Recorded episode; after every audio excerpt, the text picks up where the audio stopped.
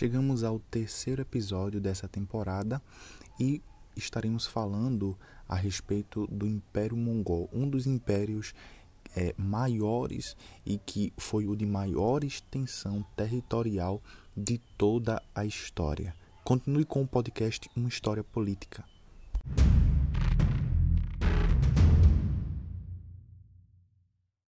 O Império Mongol vai ser formado a partir da união de várias tribos pastoris nômades por Gengis Khan. O Império Mongol ele vai durar de 1209 a 1368, mais ou menos durante esse período. E ele foi o maior império em extensão territorial da história.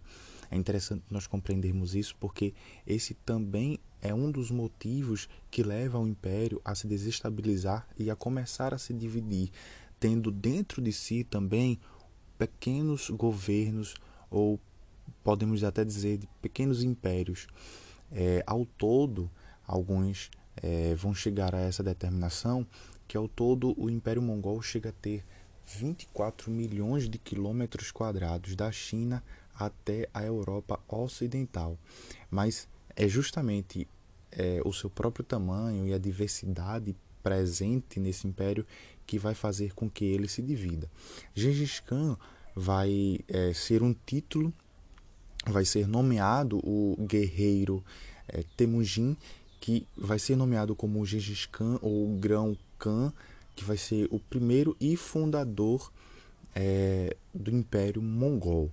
O guerreiro Temujin, utilizando-se de estratégias de guerra e política, ele vai ser o responsável pela unificação das numerosas tribos nômades que habitavam a região e se assemelhavam pelos costumes e pela língua.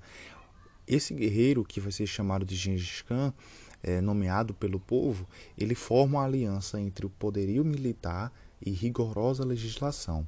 Isso vai ser dito pelo professor André Wagner Rodrigues, que é professor de História Antiga e Medieval na Universidade Bandeirante de São Paulo. É interessante a gente entender é, essa aliança entre o poder militar e a rigorosa legislação, porque com a força da guerra é, que Gengis Khan e todo o seu império vai ser construído, vai ser expandir. E por conta da legislação vai fazer com que esse império consiga durar todo esse tempo e tenha toda essa força. É interessante ressaltar que é, existiam partes da legislação que eram altamente duras e faziam com que o reinado tivesse força e temor diante daqueles que viam-se é, sendo enfrentados pelo Império Mongol. O professor ainda André vai dizer que na lei que Gengis Khan vai criar para o seu império, é, determinava que aqueles que não obedecessem ao império, eles iriam perder a cabeça.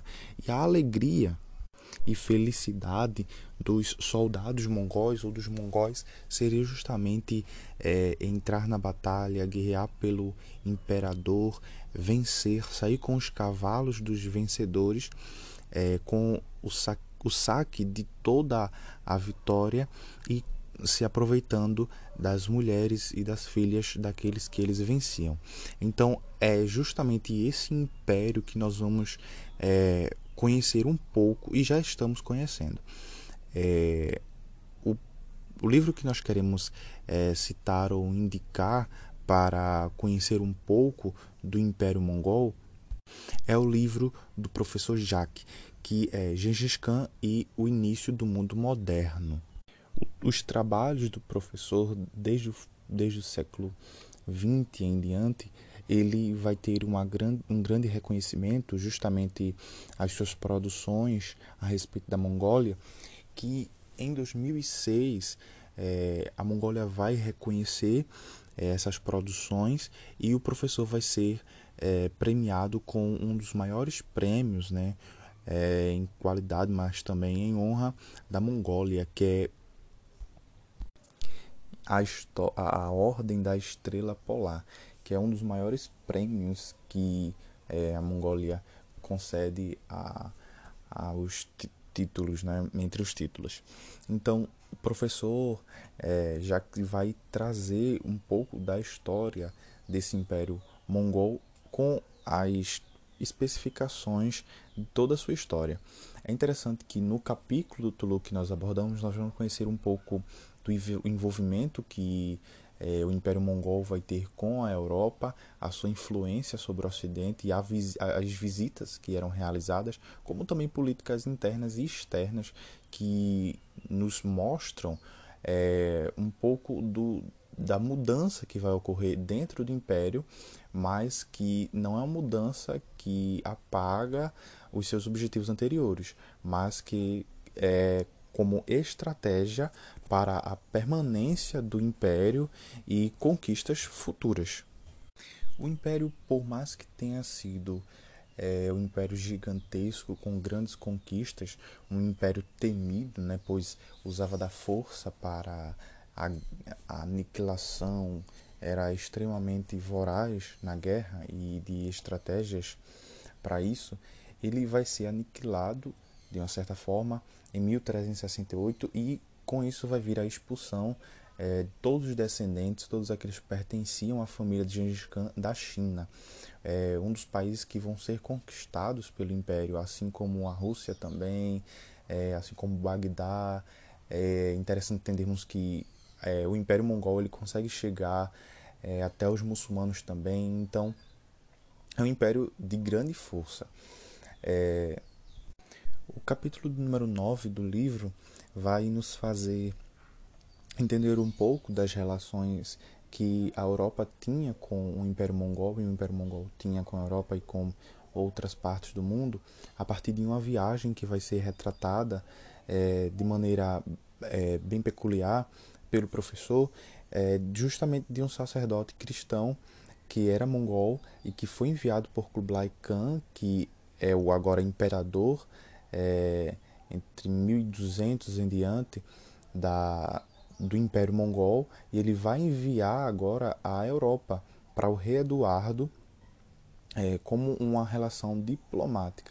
É interessante ressaltar que é, a história é, é, narrada, mas já podemos perceber um, um, um ponto que pode ser destacado, né, que é justamente essa relação que aparentemente é embutida e necessariamente podemos perceber que por motivos é, próprios e peculiares é escondida essa relação entre Ocidente e Oriente é, e que vai ser demonstrada já nessa relação trazida é, do imperador do Império Mongol enviar é, um sacerdote, enviar alguém que seja o embaixador do Império Mongol na Europa. Então, existem relações políticas, existem relações também religiosas, porque quando o sacerdote é, chega ali na Europa, é, o rei Eduardo se põe de pé e recebe da mão dele um símbolo, né? um símbolo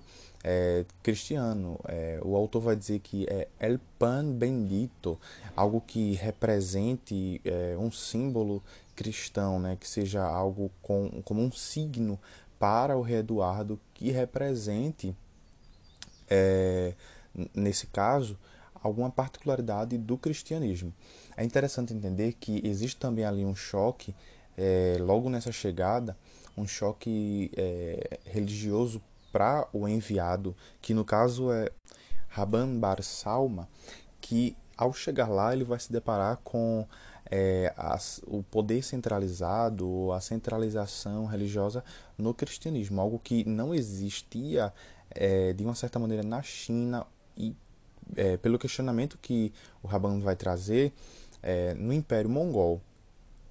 No Império Mongol é, vai existir essa diversificação e a gente viu é, que a construção é, da China, o estudo da, da história da China vai nos mostrar essa diversidade e vai ver que não é comparável com o que existe no Ocidente. Enquanto existe ali a força centralizadora do cristianismo, que também tinha suas influências é, no poder político, né? tinha a sua união com o poder político e que atuava de maneira forte na sociedade, é, já de uma maneira bem é, forte e centralizadora. Enquanto na China nós vamos ver já uma, um ecumenismo filosófico e religioso também. É, mas uma coisa que pode ser ressaltada dessa viagem, que vai ser mais de 12 mil quilômetros, né, o, o, o, autor fala isso em seu livro, é que existiram é, também enviados por parte do Império Mongol é, antes desse enviado sacerdote, né, do Rabal, que vai nos mostrar que existe um certo anonimato, existe uma certa restrição para não mostrar a influência ou relacionamento entre o Oriente e o Ocidente, como já citado, para justamente incitar na mente do Ocidente, né, na mentalidade ocidental, que há um, uma autogeração, né? É como que o Ocidente tivesse uma certa independência, uma intelectualidade própria, não pertencente ou não influenciada ou de certa forma não contaminada por nada, né? O contaminado é justamente próprio para isso, porque essa é a intenção, né? Mostrar que não há uma contaminação que é algo próprio, algo particular, que é uma autogeração do Ocidente. E a anulação da existência de enviados por parte do Império Mongol para a Europa e essa relação diplomática é, vai nos mostrar que existe é, é, essa historiografia que anula tais questões, essa permanência da inexistência dessa relação.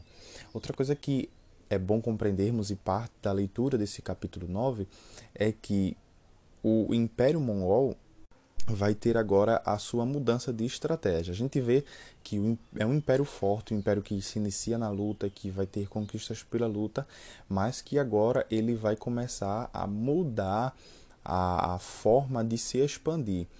É, durante justamente o Império de Kublai Khan que nós vamos ver que agora eles tentam se expandir não mais pela guerra, mas agora pelo comércio. Vão existir agora novas rotas, é, eles vão investir no comércio, não que fosse é, algo puramente aceitável é, diante de todos que pertenciam ao Império Mongol, porque na mentalidade, e o professor vai trazer isso em seu livro, é, na mentalidade mongol, na mentalidade é, oriental, é, o comércio, na maneira que estava sendo implantada, e o comércio talvez de uma maneira geral, é, não fosse algo é, aceitável, não era algo aceitável, não era algo nobre e que não era aceitado é, por todos que estavam ali no Império.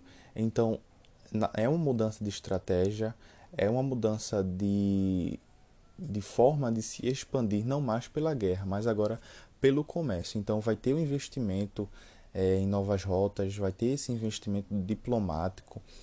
É, e vão também existir é, divisões entre Kublai Khan e seu irmão, que vai ter um certo conflito interno também.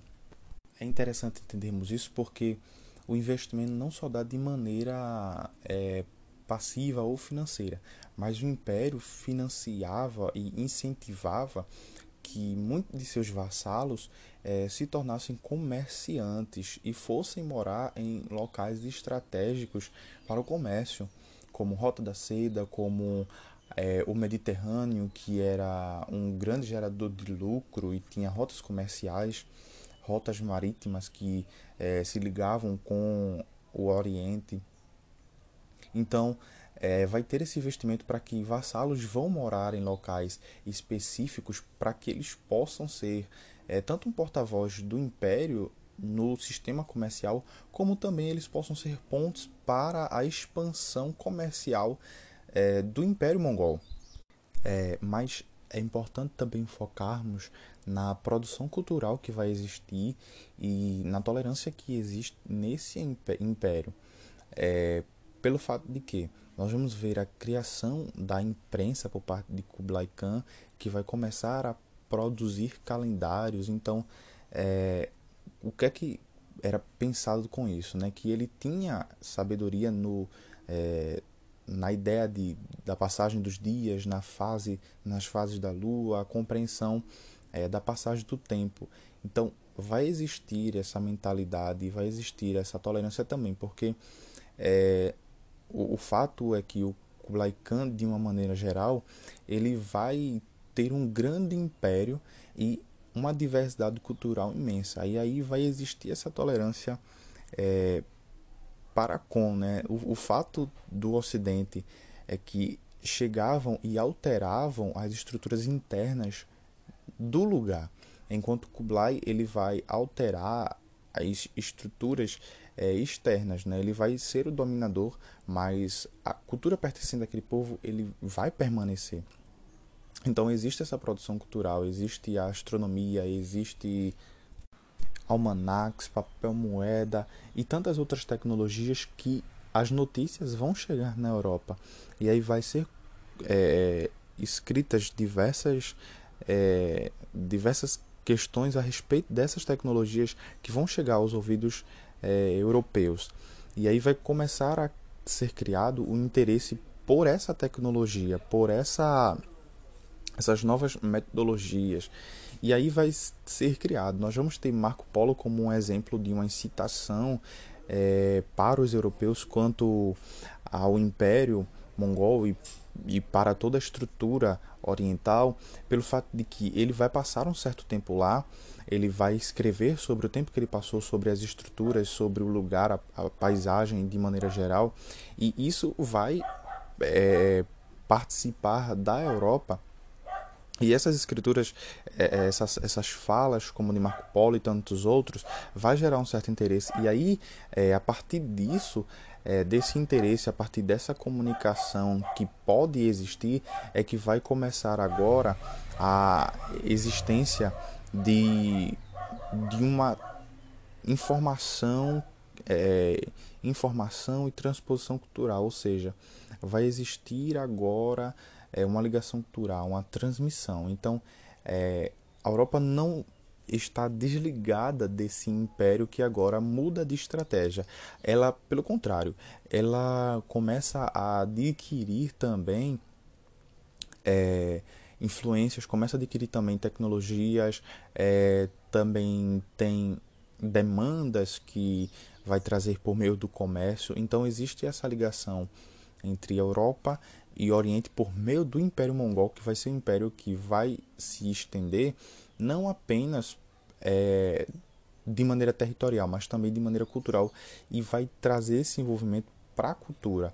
Essa é a grande chave da questão que a Luz Dourada, que é o capítulo 9, vai trazer é, diante disso. Vai ter essa produção, vai, vão, vão existir conflitos internos, mas também vai ter essa conectividade com a Europa e essa ligação é, vai trazer diversos frutos culturais na Europa em si. Então, é, essa é a grande chave, ou talvez a mensagem central que poderia ser colocada é, diante do livro, e, especificamente no capítulo 9, né? o Império Mongol como um império que teve a sua conectividade, era um império gigantesco, mas em determinado momento muda de estratégia, muda seu campo de visão para se expandir ainda vez mais e consegue se expandir e tem a sua ligação é, com a Europa, não apenas de forma comercial, mas também cultural.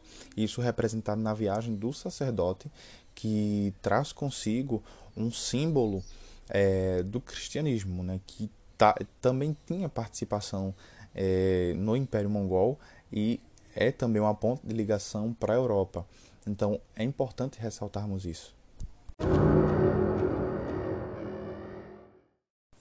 E aqui chegamos ao fim de mais uma temporada. E essa temporada vendo um pouco sobre a China e a expansão um pouco do Império Mongol e a participação do Oriente no todo é, na cultura europeia. Nós fizemos uma ligação é, com diversos pontos que podem contribuir para a sua compreensão é, do mundo atual e ver é, o mundo não compartimentado, mas como um, um todo que se liga por relações que são feitas de diversas formas, né, por diversos meios. Então, peço você que continue conosco no podcast Uma História Política, pois vem aí mais uma nova temporada.